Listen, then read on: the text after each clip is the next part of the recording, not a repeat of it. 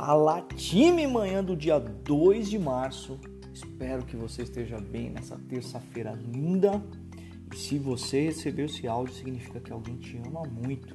Quer que você compartilhe com ele algumas orientações bíblicas ou você faz parte de um time de pessoas que ajudam pacientes doenças raras a conquistarem seus medicamentos.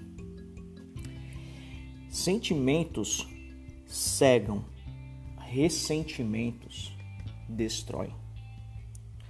Já ouviu falar na história de Benjamin Franklin, o presidente dos Estados Unidos? Não sei se você já ouviu ou não ouviu. Pois é, Benjamin Franklin foi um dos maiores personagens da história dos Estados Unidos. Ele, de fato, não foi só o presidente, né? Ele foi jornalista, cientista, diplomata, é, era um dos caras dedicado à ciência. E, mas ele tem uma história muito interessante é, relacionado a algo que gerou, inclusive, uma teoria chamada efeito Benjamin Franklin. Reza a lenda que durante a Guerra da Independência, Benjamin teve alguns distratos e um grande rival. E ele sabia que depois de unir os estados, ele deveria, de certa forma, contar com aquela pessoa. Mas existia uma mágoa muito grande entre os dois e era difícil de lidar com aquela situação. Então Benjamin resolveu adotar um primeiro passo e pediu um favor para esse cara. Ele pediu um livro emprestado. E ao contrário do que ele imaginava, né? Essa pessoa se mostrou civilmente gentil e cedeu o livro para ele. E, e ele fez um, um belo de um artigo no seu jornal, devolvendo o livro e agradecendo essa pessoa por isso e deixando a mágoa de lado. O fato é que esse principal rival veio apoiá-lo, veio apoiar Benjamin Franklin na, na sua eleição e ele se tornou um dos principais presidentes dos Estados Unidos. Eu não sei quantas vezes um sentimento te cegou, mas eu sei que ressentimentos destroem. A verdade é única. Quando Jesus colocou o texto de Mateus 6, 14 e 15, ele sabia como o Pai nos enxergava a respeito da mágoa e do perdão. Ele diz lá: Pois se perdoarem as ofensas uns dos outros, o Pai Celestial também perdoará vocês.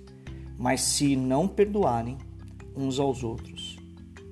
Deus não perdoará suas ofensas.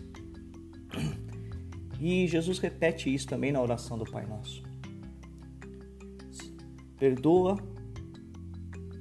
as nossas ofensas, assim como nós perdoamos os nossos inimigos.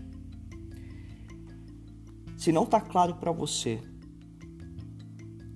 que é necessário perdoar, eu queria colocar algo no seu coração hoje que é para você, não é para a pessoa que está do outro lado. Às vezes só falta um passo para você conquistar algo. E esse passo chama-se perdão. Cuidado, a mágoa faz com que você carregue a pessoa como se fosse um caixão um defunto o resto da sua vida. Talvez você esteja agora carregando essa pessoa do seu lado. Só de falar isso te dá um sentimento de calafrio, de raiva, uma sensação de insegurança. Cuidado, você está com um defunto do seu lado.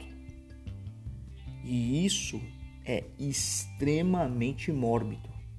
O defunto cheira mal, ele está ali o tempo todo fedendo, mas você está ali cuidando daquela mágoa revestida numa pessoa. Cuidado. A palavra de Deus ainda coloca claramente: cuidem que ninguém se exclua da graça, que nenhuma raiz de amargura brote. Sabe o que significa? Você está sendo privado do amor de Deus se você tiver com isso na cabeça. Vou repetir. Em Hebreus 12, 15 fala: Cuidem que ninguém se exclua da graça de Deus, do amor infinito de Deus, que estava em Cristo Jesus, feito no sacrifício daquela cruz por causa que, nenhum, que nenhuma, perdão, que nenhuma raiz de amargura brote e cause perdão, perturbação, contaminando muitos.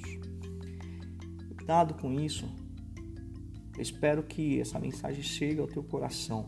E se você tiver com dificuldade de lidar com perdão, primeiro passo, faz como Benjamin Frank.